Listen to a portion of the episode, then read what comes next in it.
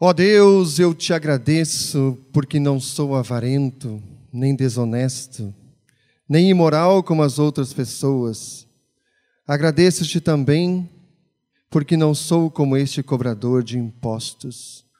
Jejuo duas vezes por semana e te dou a décima parte de tudo que eu ganho. Você já fez uma oração assim? Se achando justo? Confiando que aquilo que você faz agrada a Deus e te torna justo? Ou você já orou assim? Ó Deus, tem pena de mim, pois sou pecador. Já fizeste essa oração? Hoje nosso tema, como vocês podem ver, confessamos sobre o pecado. O que Deus espera de todos nós é justamente que nós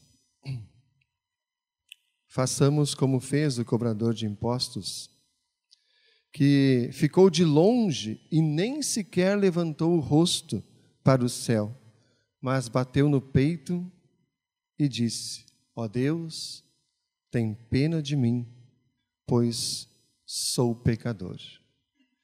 Diante desta oração, então Jesus diz que este homem, o cobrador de impostos, ele voltou para casa em paz com Deus. Porque quem se engrandece será humilhado, mas quem se humilha será engrandecido. O reconhecer-se pecador é humilhar-se. Sim, humilhar-se porque, de fato, a gente é pecador. O pecado está em nós. E sobre isso que nós vamos falar hoje, baseados aí no nosso livro de confissões, né? E eu trouxe o livro, né? o pastor Val trouxe só a Confissão de Augsburgo, então eu trouxe o completo hoje. É que eu não tinha o outro, eu tive que trazer o pesadão mesmo, né? Tá? Uh, então, o artigo 2 da Confissão de Augsburgo fala do pecado original. E lá está escrito assim: Ensina-se outro sim entre nós que depois da queda de Adão, todos os homens naturalmente nascidos são concebidos e nascidos em pecado. Isto é, que desde o ventre materno todos estão plenos de concupiscência e inclinação más. E por natureza não podem ter verdadeiro temor de Deus e verdadeira fé em Deus. Também que essa inata pestilência e pecado hereditário verdadeiramente é pecado e condena a eterna ira de Deus a quantos não renascem pelo batismo e pelo Espírito Santo. Condenam-se, além disso, os pelagianos e outros que não consideram pecado ao hereditário, como que tornam a natureza justa por virtudes naturais, para a ignomínia da paixão e do mérito de Cristo. Então, isso é o que diz o artigo 2 da Confissão de Augsburgo, falando do pecado original. Talvez, quando vocês ouviram aquela palavra, concupiscência, pensaram assim: hum, o que, é isso? Ou todo mundo sabe o significado? Sabem, né? Já ouviram tanto, usam tanto essa palavra, né? No dia a dia que a gente sabe. Não, brincadeirinha, a gente não usa, né? Quase essa palavra. Mas o significado dela é ter um forte desejo, né? Ou seja, então, desde o ventre materno, todos estão plenos de um forte desejo e inclinação más. Então é assim que nós nascemos. É assim que nós lemos lá no Salmo 51, versículo 5, por exemplo, que nós somos concebidos já em pecado. É, é o pecado hereditário que fala aqui. Né? E quando nós não cremos nisso, que cremos como o homem que orou a Deus dizendo que, o, se achando justo, se achando que por aquilo que ele fazia, ele tinha justiça perante de Deus, se nós fazemos isso, então nós tornamos aquilo que Cristo fez algo sem valor. Nós afrontamos aquilo que Cristo fez, ou seja, morrer na cruz em nosso lugar para conquistar o perdão para todos nós. Bom, indo um pouquinho mais adiante para deixar bem claro, eu quero trazer assim alguns conceitos, tá? Por exemplo, o que é pecado? Vocês saberiam me responder assim, de bate pronto, na ponta da língua? O que é pecado? E já demoraram. É para ser de bate-pronto, na ponta da língua. O que é pecado? Podem falar. Tudo aquilo que desagrada a Deus, isso. Tudo aquilo que nos afasta da lei divina né, é pecado. Né? E o que, é a lei divina, então? Como é que a gente vai saber que o que a gente está fazendo desagrada a Deus. Então a gente precisa conhecer a lei divina, né? Então a lei divina é onde se revela a vontade justa e imutável de Deus, né? Ou seja, mostra que o homem, na sua natureza, pensamentos, palavras, obras, para que ele possa ser agradável e aceitável a Deus. Então a lei divina é isso, ela nos mostra, ó, é isso aqui que você tem que seguir. Para você então ser aceitável a Deus. Isso é a lei divina. Né? Então, toda vez que nós não conseguimos fazer o que a lei de Deus nos aponta, nós então nos tornamos inaceitáveis. Deus não quer a gente. Se a gente se mantém longe da lei divina, se a gente se mantém no pecado. Né? Bom, indo um pouquinho mais adiante. Vocês viram que o segundo artigo, como eu falei para vocês, ele fala do pecado original. Bom, mas tem diferença do pecado original para aquilo que nós fazemos hoje? O nosso não é original? A gente copia? A gente imita? Não é original, então? Bom, em termos de conceitos, né, uh, o pecado original, então, é a corrupção total da natureza humana, que pela queda dos nossos primeiros pais, então, está destinada, está destituída da justiça original e é propensa a todo mal. Então, Adão e Eva, eles foram criados perfeitos, santos. Né? Ou seja, eles eram justos diante de Deus. Não havia neles o pecado. Até que, como a gente conhece a história, num certo dia, passeando pelo jardim do Éden, aconteceu então o primeiro pecado. Né? E aí então Adão e Eva ficaram destituídos, ou seja, perderam toda aquela justiça original com a qual eles foram criados por Deus. Ou seja, deixaram de ser santos, tornaram-se pecadores. Este livro grandão aqui, né? Não na Confissão de Augsburgo, mas mais adiante, na forma de concórdia, ele nos fala assim: o pecado original não é uma corrupção superficial, mas uma corrupção tão profunda da natureza humana que nada de são ou incorrupto ficou no corpo e na alma do homem, nas suas faculdades internas e externas. Está na página 502, aqui na fórmula de concórdia. Não, na epítome da fórmula de concórdia. Ou seja, o pecado original tirou, de fato, tudo de santo, tudo de justo que o homem foi criado. Não é algo assim, ah, tá, foi só um pouquinho, né? não foi nada demais. Nem se estressa, vamos, segue a vida. Não, não é assim tão simples. De fato, acabou com a justiça original com a qual o homem e a mulher foram criados. Ou seja, botou tudo a perder. Afundou o barco mesmo. Né? Acabou o homem santo e justo diante de Deus. Aniquilou. Né? Então não foi algo superficial, não foi qualquer coisinha, não.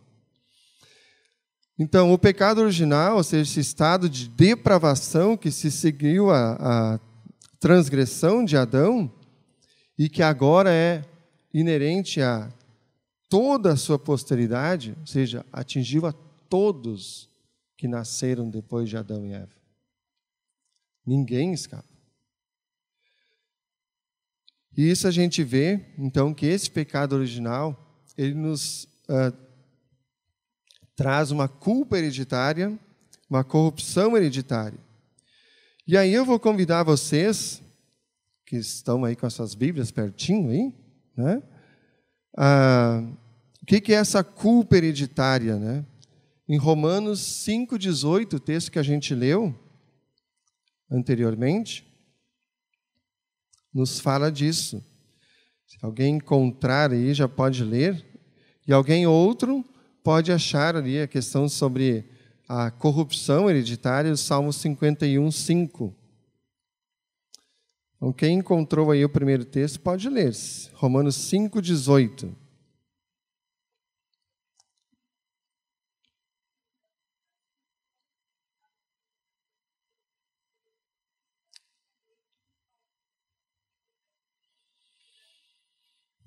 Então vejam, fica bem claro aqui para a gente entender. Assim como um só pecado condenou todos os seres humanos, ou seja, aquele pecado de Adão e Eva, então que é essa culpa hereditária, ele se estendeu a todos os seres humanos, né? a todos.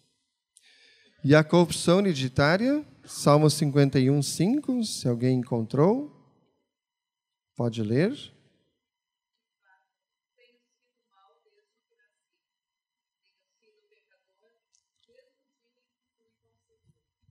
Então, nós nascemos com essa, com essa corrupção. Ou seja, aquela palavrinha fácil da gente dizer, a concupiscência, ou seja, aquele forte desejo de fazer o que é errado. A gente nasce com isso. Isso é a hereditariedade. A gente já nasce com isso.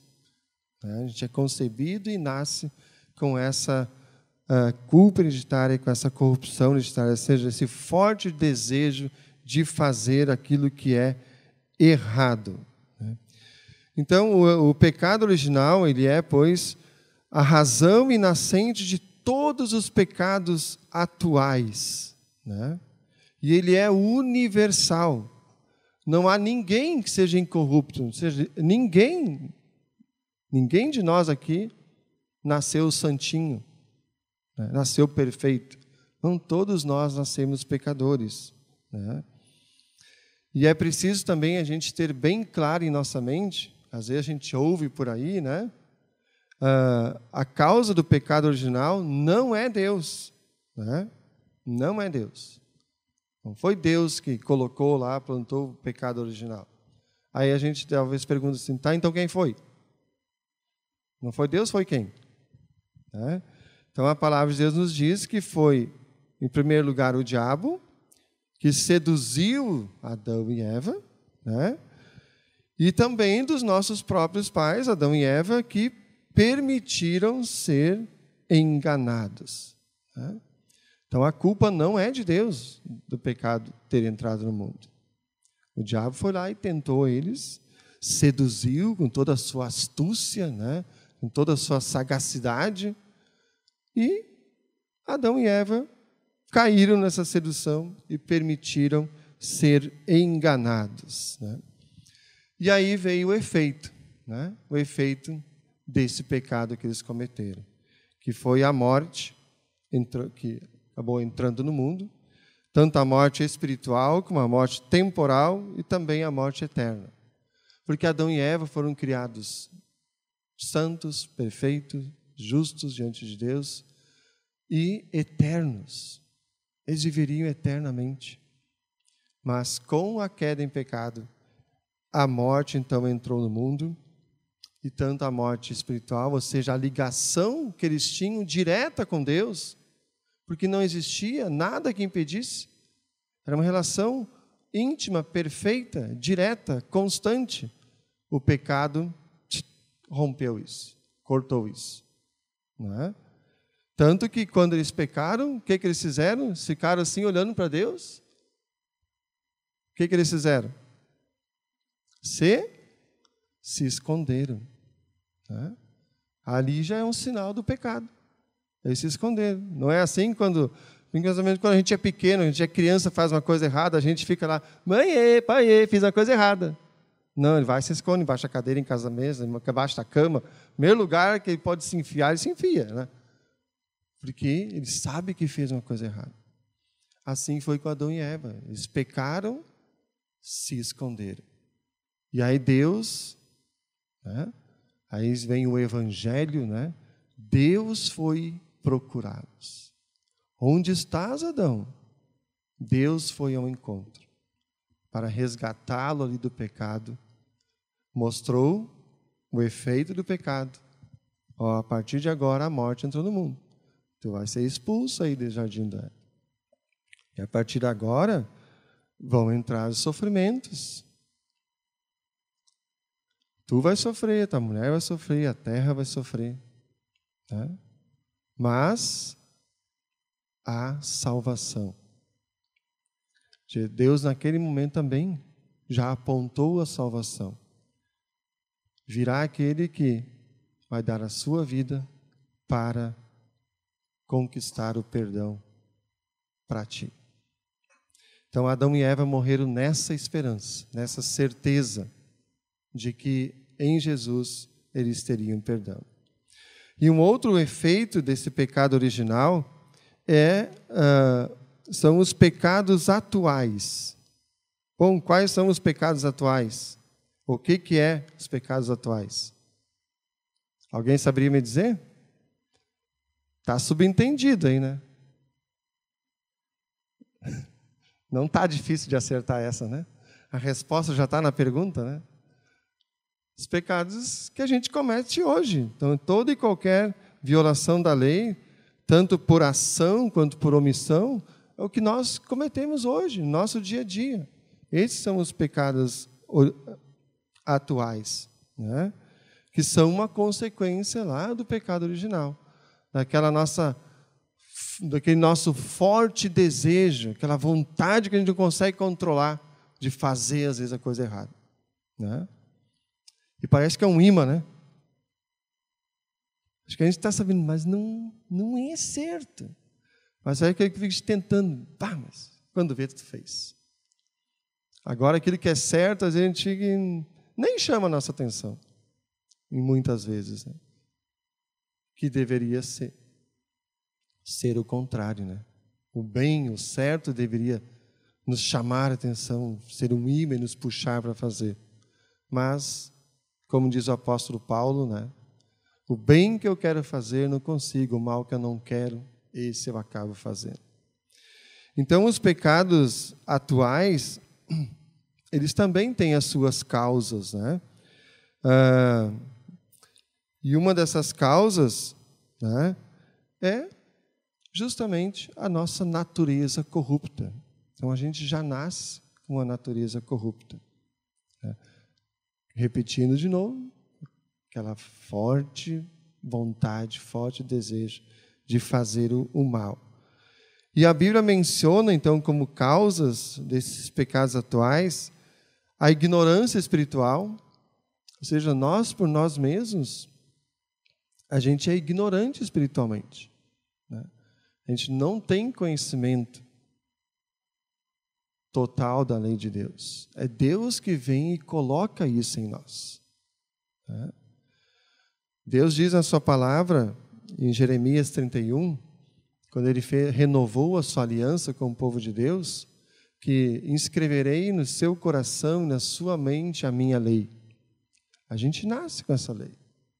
Só que ela precisa ser, dizer assim, revelada, aberta, colocada diante de nossos olhos, né? para que a gente a conheça. E a partir do batismo, que a gente é colocar nas mãos de Deus, que a gente é colocar na vida de fé, a gente se torna filho de Deus, que essa lei que a gente tem no coração e na mente, inscritos por Deus, que ela passa a ter seu real valor para nós. Se torna útil, a gente vê a sua eficácia no nosso dia a dia. Outra causa né, dos pecados que nós cometemos são as nossas emoções e paixões pecaminosas. Né? E são causas também. A habitual inclinação para o mal, isso tudo são coisas que estão dentro de nós.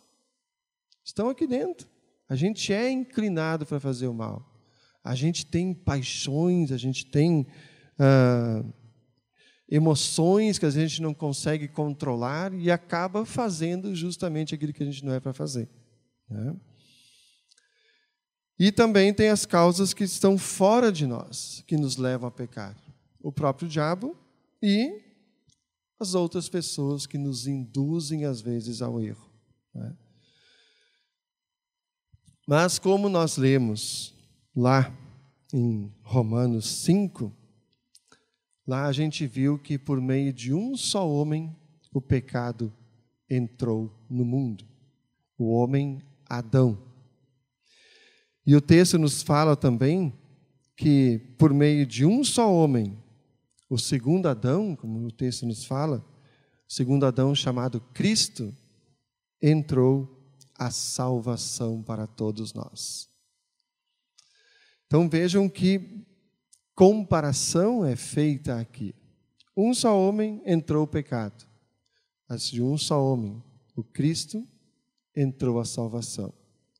E por quê? Porque este homem, sim, Cristo foi verdadeiro homem, e ele nasceu como verdadeiro homem justamente para cumprir a lei em nosso lugar. Ele também era verdadeiro Deus, e por isso ele conseguiu cumprir esta lei completamente sem tirar um i ou um tio. E cumpriu por nós, porque nós jamais conseguiremos. Por mais que a gente ore como orou aquele fariseu, levantando os olhos ao céu, dizendo: Ó, oh, eu sou o cara, eu sou bom, eu não sou igual aquele lá que é pecador. Eu sou justo, porque eu faço isso, faço aquilo e dou o dízimo. Então eu sou justo. Não. Mentiu para ele mesmo e acreditou. Né? Não, nós não somos justos. Quem nos torna justos é Cristo, que cumpriu a lei em nosso lugar. E como para a lei ser cumprida totalmente exigia sacrifícios, Cristo foi o nosso sacrifício, oferecendo-se à morte de cruz derramando seu santo e precioso sangue para purificar-nos de todos os pecados e assim nos tornando de novo como o primeiro Adão, como foi criado por Deus, santo, justo, com conexão a Deus direta, sem interrupção. Então, Cristo conquistou isso para nós. Né? Então, o pecado de Adão trouxe a culpa. O desejo de pecar trouxe a mortalidade a todos os seres humanos. Nós continuamos a pecar. Todo dia nós pecamos. E merecemos a condenação. Mas, a cada momento, nós podemos dizer a Deus em alto e bom som: Louvado seja o Senhor. Por quê? Por causa de Cristo. Porque Deus não parou em Adão. Ele enviou o segundo Adão, como eu falei antes para vocês, para iniciar uma nova humanidade. E esse novo Adão, Cristo, cumpriu a lei, foi obediente e pagou o castigo de todos os nossos pecados. E nele, então, nós temos o perdão. Então, um só homem, Cristo, nos redimiu e mudou a humanidade para sempre.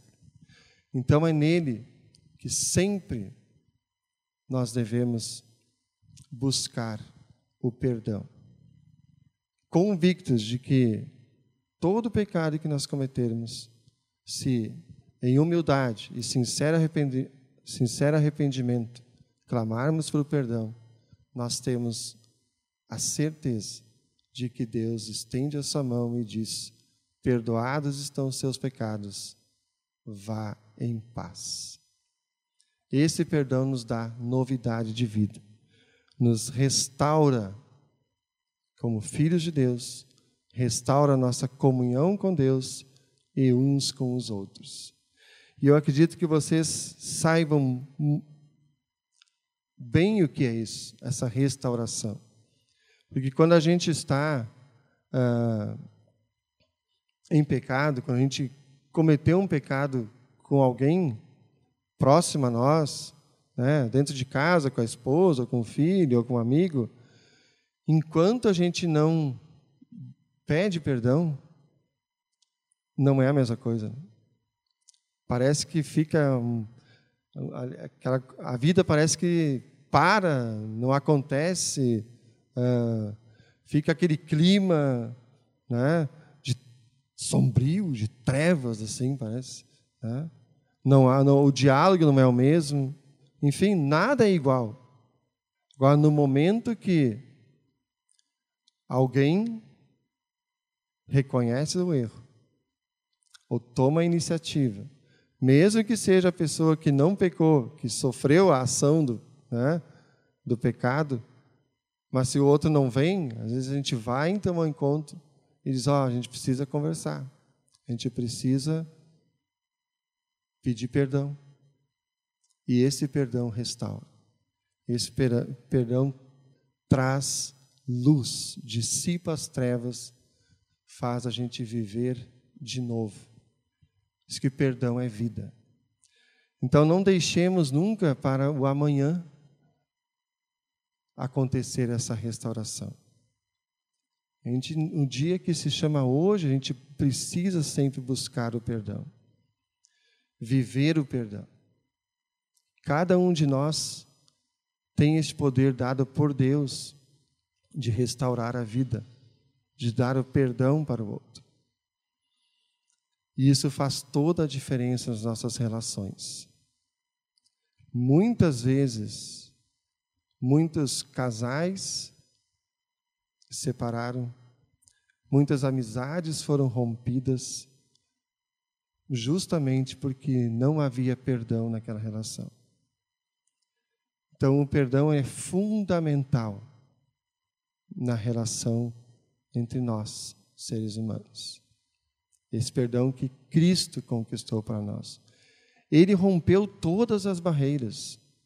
Ele se humilhou lá, mais forte humilhação, não há nenhuma humilhação que a gente tenha passado que se compara ao que Cristo se humilhou, mas ele se humilhou porque ele sabia que a tarefa dele era de restaurar a comunhão com Deus em primeiro lugar e a comunhão entre as pessoas. Porque enquanto o pecado impera, não há comunhão, não há vida. Perdão é vida. E essa vida, Cristo, todos os dias, a todo momento, está dando a nós. Basta a gente se agarrar a ela e viver ela. Não basta a gente saber que há perdão, é preciso viver o perdão. Então vivamos, porque Cristo nos dá esse perdão sempre. O pecado não tem mais domínio sobre nós. Quando nós nos entregamos de corpo e alma a Cristo, então vivemos debaixo do perdão dele nos entreguemos e vivamos esse perdão, com a certeza de que esse perdão nos dá a vida aqui e já nos garante a vida lá na eternidade. Gratuitamente, por causa de Cristo. Não precisamos botar a mão no bolso, não precisamos, como na época da reforma, quando uma moedinha tilintar no fundo do cofre, então a alma sobe para o céu. Não. Perdão Cristo conquistou com seu santo e precioso sangue e nos dá esse perdão de graça. Então, creiamos sempre neste Cristo, neste perdão que Ele nos dá e vivamos no dia a dia, nas nossas relações, este perdão, que com certeza a nossa vida aqui neste mundo vai ter muito mais sentido, muito mais valor, vai ser muito mais bela, muito mais feliz vivendo esse perdão. Enquanto isso, rumamos para nosso lugarzinho lá no céu que Cristo conquistou para nós. Amém.